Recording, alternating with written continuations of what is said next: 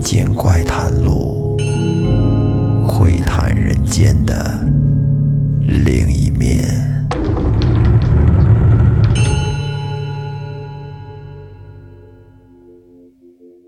欢迎收听《民间怪谈录》，我是老岳。今天咱们说一个和黄鼠狼有关的故事。这期有黄鼠狼，还有美食。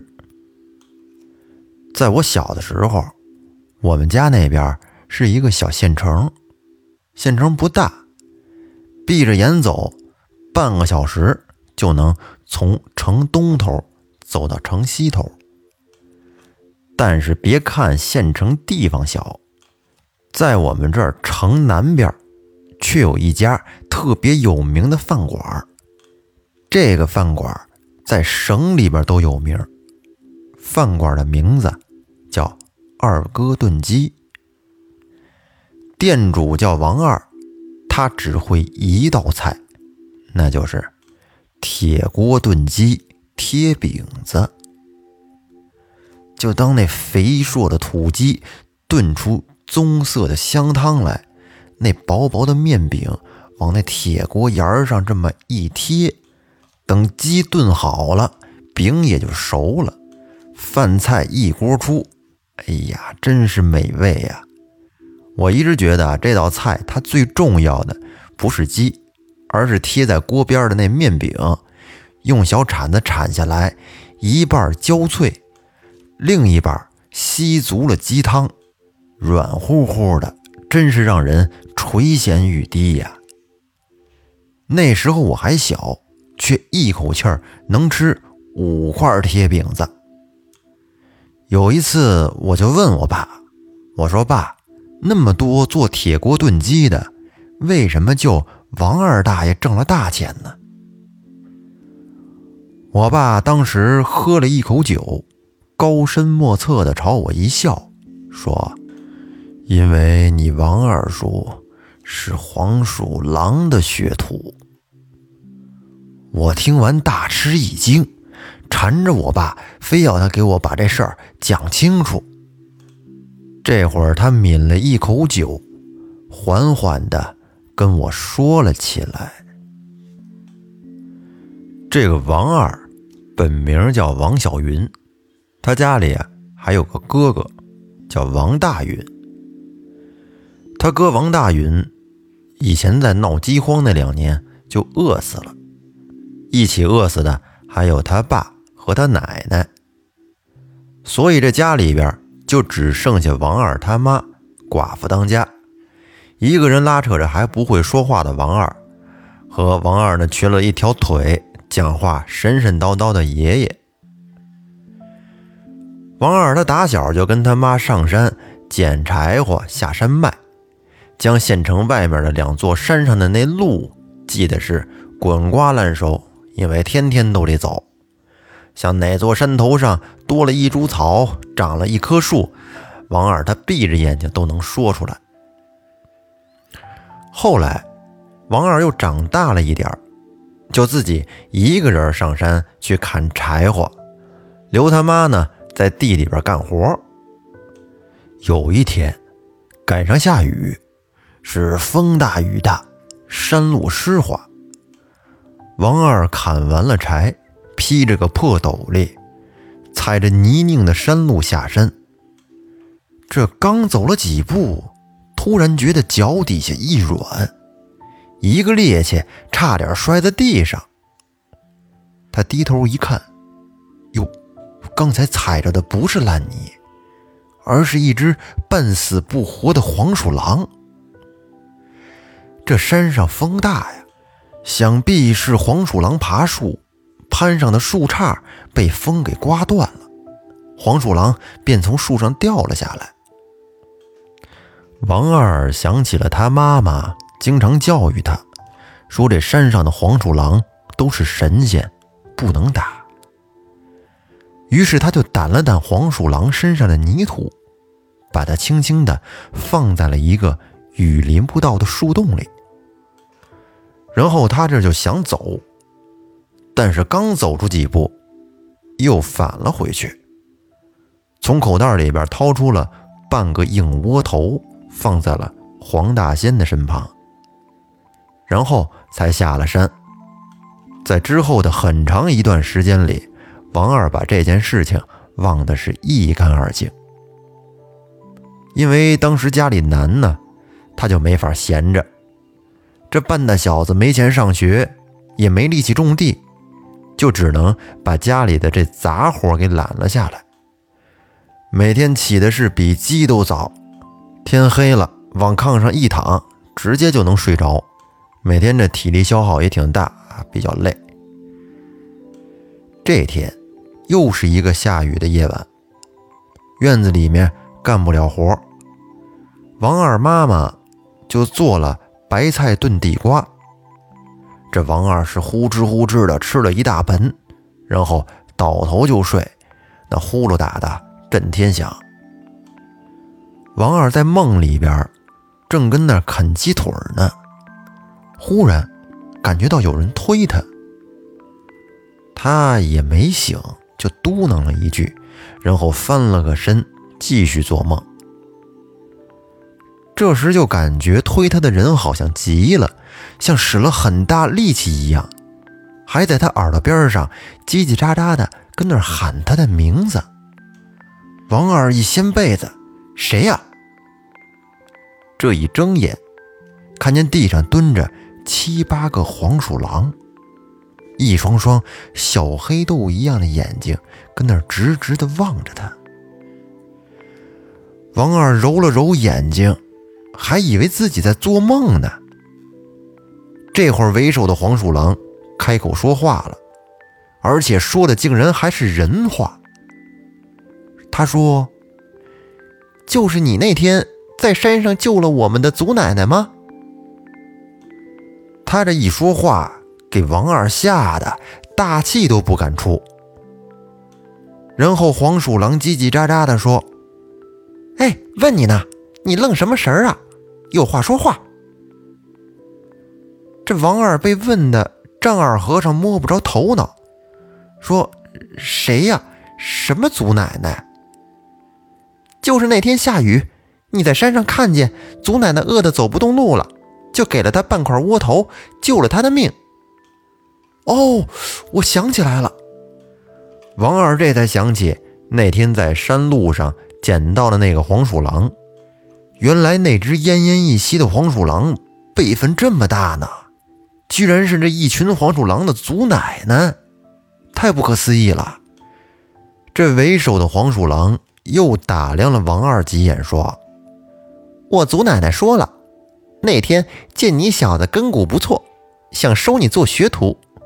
你这几天准备一只肥鸡做拜师礼，我们过几天来接你。”王二是刚想具体的问个明白，结果突然听到他妈那屋传来了一阵动静。他再一低头，好嘛，地上蹲着的黄鼠狼全都跑了个一干二净。在接下来的几天，王二心里一直盘算着这天晚上的这遭遇。有时吧，他觉得是个梦；可是有时又觉得特别的清晰。就像是真的一样。说来也巧，王二他妈给一个富户的媳妇儿做棉裤，这天呢刚拿到做工费。他觉得王二这孩子过得苦，寻思着给王二买点好吃的补一补。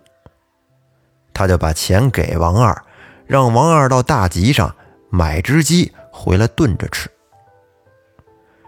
王二这数了数钱，然后来到了集上，从养土鸡的吴嫂子那儿拎了一只半肥不瘦的鸡，往家里走。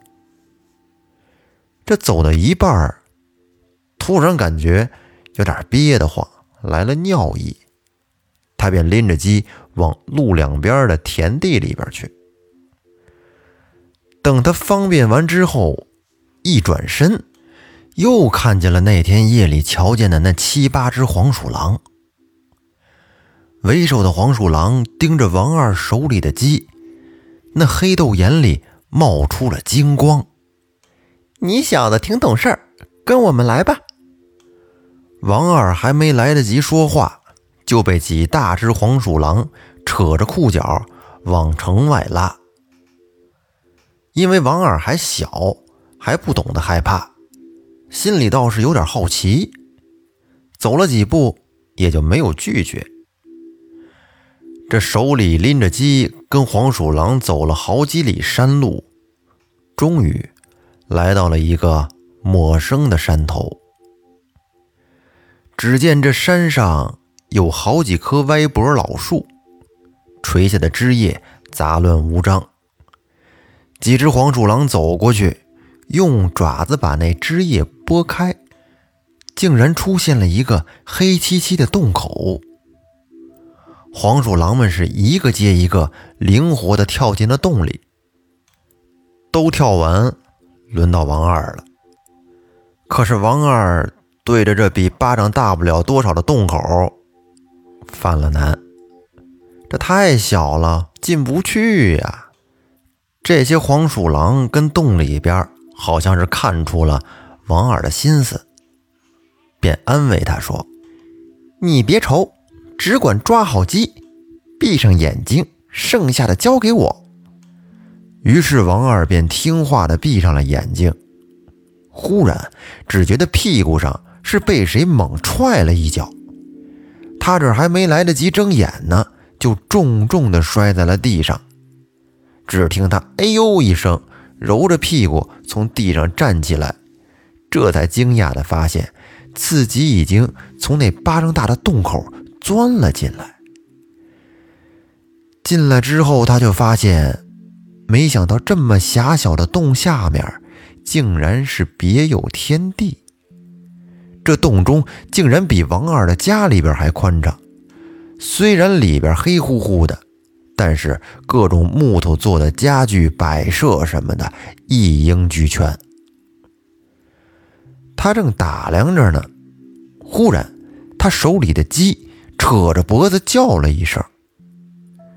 这会儿，只见一只大黄鼠狼从深处闪身出来，指着不远处冒烟的大锅，对王二不客气地说：“你怎么才来呀？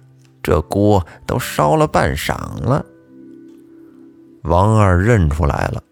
这正是那天他救下的那个所谓的祖奶奶。祖奶奶发了话，便有十几只黄鼠狼涌了过来，不由分说的拖走了王二手里的鸡。也不用多吩咐，那几只黄鼠狼便拔毛的拔毛，添柴的添柴，分工有序的行动了起来。这会儿，祖奶奶对王二吩咐道。你别愣着呀，跟他们学着点儿。今天我跟你说的，你都给我记熟了。这王二不明就里，也只能跟着点头。跟我念：先添一把热热锅。王二就跟着重复了一遍：先添一把热热锅，再添两把毛去光，三把烧水。烫一烫，四把大火烧最旺，五勺大酱加葱姜，六勺醋盐搅搅汤，七把柴后尝一尝，茴香去角蒜留秧，大面后边薄中央，烫面焦黄再透汤。祖奶奶盯着火，嘴里边就跟念咒语似的。她念一句，王二也跟着念一句。等咒语念完，这锅里的菜也做好了。祖奶奶是亲自掀开锅盖，这满洞里顿时都是这炖鸡的浓香鲜味儿。这百十来只的黄鼠狼口水都垂到了地上。祖奶奶舀了一勺菜，两块贴饼子，先递给了王二，让他先尝尝。王二吹了吹热气，发现这碗里的炖鸡汤比他以前吃过的都要鲜亮。他又咬了一口锅饼，嗯，这奇异的肉香全都渗到了边缘薄脆、中间柔软的那饼子里，哪怕是烫掉舌头，也忍不住一口接一口的吃下去。王二长这么大没吃过多少好东西，但是现在手里的这铁锅炖鸡，却是他这辈子吃过最好吃的东西。王二捧着碗就想，就是古时候皇帝老儿天天吃的菜，也不过如此吧。等他吃饱了小饼子，喝足了炖汤，祖奶奶才开口说。我刚才说的，你都记住了吗？王二打了个饱嗝，啊，呆呆的点了点头。那祖奶奶让他再给重复一遍，王二就老老实实的又把刚才那口诀全都重复了一遍，确实是一字不差。祖奶奶满意的赞叹说：“行，我就说你小子脑子聪明。”今天我教你的，你都给我记好了，保你回去可以发大财。说完，祖奶奶就叫来了另一只黄鼠狼，让他送王二回去。那黄鼠狼把王二领到洞口的位置，对着王二的屁股咣叽又是一脚，把王二送出了洞。王二这是兜兜转转。转了好久，才回到家里。一进院子，看到他妈在院里擦眼泪呢，他就担心的问：“说妈，你怎么了？”他妈一看到他，便扑了过来，先是抱着他哭，然后又抱着他打了一顿。原来他妈见王二去大集之后，到了饭点还没回来，还以为。他让拍花子的给带走了呢。他妈就问他说：“那钱呢？还有鸡呢？”于是王二就诚实的把自己所见所闻如实的跟他讲了一遍。结果讲完了，又被他妈暴打了一顿，因为他讲的实在是太离奇了。他妈根本就不信，还以为他拿钱买了别的东西。回来这是骗人呢！只有他那个瘸腿爷爷是边听边点头，听完了以后啧啧称奇。第二天，王二的爷爷从大集上还真就抱回来一只鸡。王二挠了挠后脑勺，就问他爷爷说：“爷爷，这鸡是哪儿来的呀？”王二的爷爷神神秘秘地说。这是我拿私房钱买的，乖孙子，快把你祖奶奶教的使出来，让我尝尝。于是王二点点头，就按照祖奶奶的口诀把鸡给炖上了。过了一会儿，鸡熟了，他一掀锅盖，嘿，果然是飘香十里，这邻居们都跑过来看了。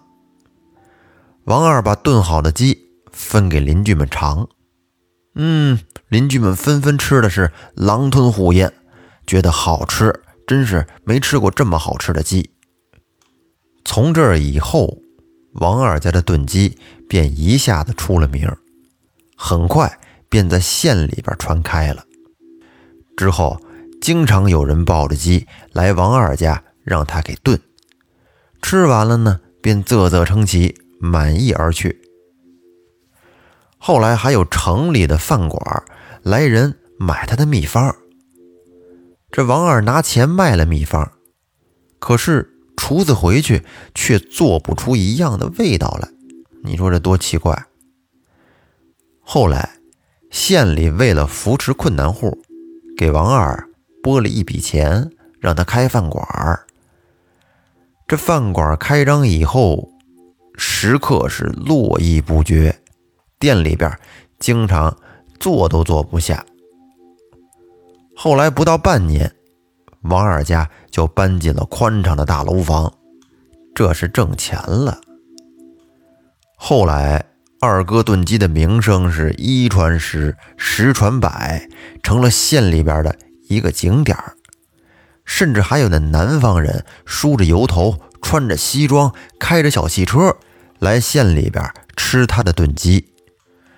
我在县城上学的那几年里，二哥炖鸡是越开越大，而王二呢，也从一个长相清秀的人，慢慢的变成了一个。挺着啤酒大肚子的人，他开的车是一辆比一辆豪华，他家的院子也是越来越宽敞。后来他还娶了一个外省来的漂亮女人，名字叫郭美玲。郭美玲的外表和讲话都是娇娇滴滴的，头发整日梳的像一朵云彩一样，很漂亮。然后郭美玲给王二生了个胖小子，名字呢叫王上进。王上进小学的时候跟我的初中就隔了一堵墙。有一天放学，我蹬着自行车回家，看到王二大爷的车停在小学门口，而郭美玲呢则手舞足蹈的在和老师说什么。再看王上进。则是蹲在学校的门口，跟那儿大哭。晚上，我就跟我爸讲了白天放学时候的这个见闻。我爸点了点头，说：“你王二大爷家出了大事儿了，要从这县城里搬走了。你美玲大娘估计是给上进去学校办手续的。”我就问：“是什么大事儿啊？”于是我爸就又细细的给我讲了起来，说是王二自从娶了郭美玲以后，全家都住进了县城边上的三层小别墅。他这饭馆的生意是越来越红火，王二的心呢也是越来越大。他在外面应酬，听那些消息灵通的朋友说，县里边要修一段新路。有外包的活要找人承接，王二一听便动了心思。修路这事儿必定有很多的油水可捞，于是他就找了许多的门路，终于呢承包下了这个肥差。包工头拿图纸跟他说：“说二哥，咱这个工程啊，得经过不少良田。”要想不毁坏老乡们的田地，那就得加大成本绕开。可是王二把图纸一扔，说用不着，修路是政府允许的事儿，这毁点田算什么呀？谁敢有说头？包工头见王二这么说，也就不吭声了，埋头干活去了。后来，这项工程果然惹了众怒。不少村民的田地遭到了毁坏，而王二不仅不赔钱，还找来几个大块头，天天的守在饭馆门口。一有人来找他讨说法，他便凶神恶煞的给人家打回去。久而久之，王二的名声在这儿臭了，而他的饭馆呢，也再没有本地人来光顾了。有一天晚上，王二应酬喝多了，晚上没开车，就颤颤悠悠地往家走。结果半路上又看到了他曾经少年时候的那群黄鼠狼。他当时十分激动，就问说：“好久不见了，咱祖奶奶还好吗？”结果那黄鼠狼是呲着牙大骂他，说：“你这个猪狗不如的东西，畜生！”欺师灭祖，你还有脸问呢？你雇的工人把我们的家都给挖塌了，而且还砸死了我们的大哥哥。这是亏我们祖奶奶还惦记着你这个徒弟，而你倒好，你个见钱眼开的狗东西！王二是大吃一惊，而黄鼠狼则继续大骂，说：“有没有？你回去问问就知道了。反正你把我们祖奶奶的大儿子给杀了。”把我们祖奶奶都给气病了，你呀就等着倒大霉吧。”几个黄鼠狼对着他啐了一口唾沫，便纷纷的消失在了夜色之中。第二天，王二慌慌张张的去找包工头，想问个究竟。这包工头是如实的说了，确实是有这么回事儿。弟兄们挖山开路，结果不小心挖出一个黄鼠狼洞，嚯，这一下子跑出来一大窝子黄鼠狼。这下给王二吓出了一身冷汗，一屁股就坐在了地上。后来，二哥饭馆真的就关门了。王二大爷一家也迅速的从县里边撤离。听那爱嚼舌根子的大妈们讲，说是他搬去了外省城市，重新开了店。此后又过了很多年。我在外地上大学找工作，成家立业。有一天，我在公司订外卖，后来发现这送餐的外卖小哥有点眼熟。这一问才知道，这个小哥就是当年的王上进。就瞅着眼前的王尚进，黑黑瘦瘦，和当年那个丰衣足食的白胖小子，简直是判若两人。他和我诉苦道：“说他们家自从搬离了县城，就没过过一天好日子。在市里边开了店，而他爸的手艺却大不如从前。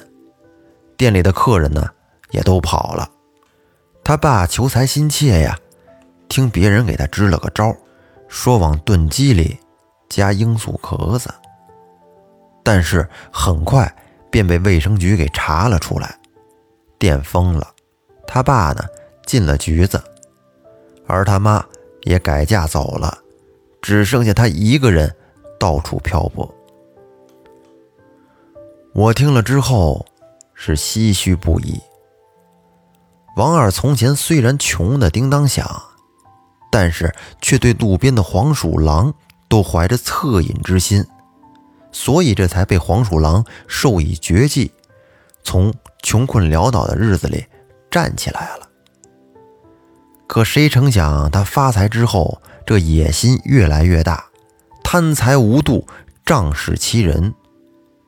这可真是应了老人们常挂在嘴边的那句话：“不怕茅屋败土地，就怕高堂丢本分。”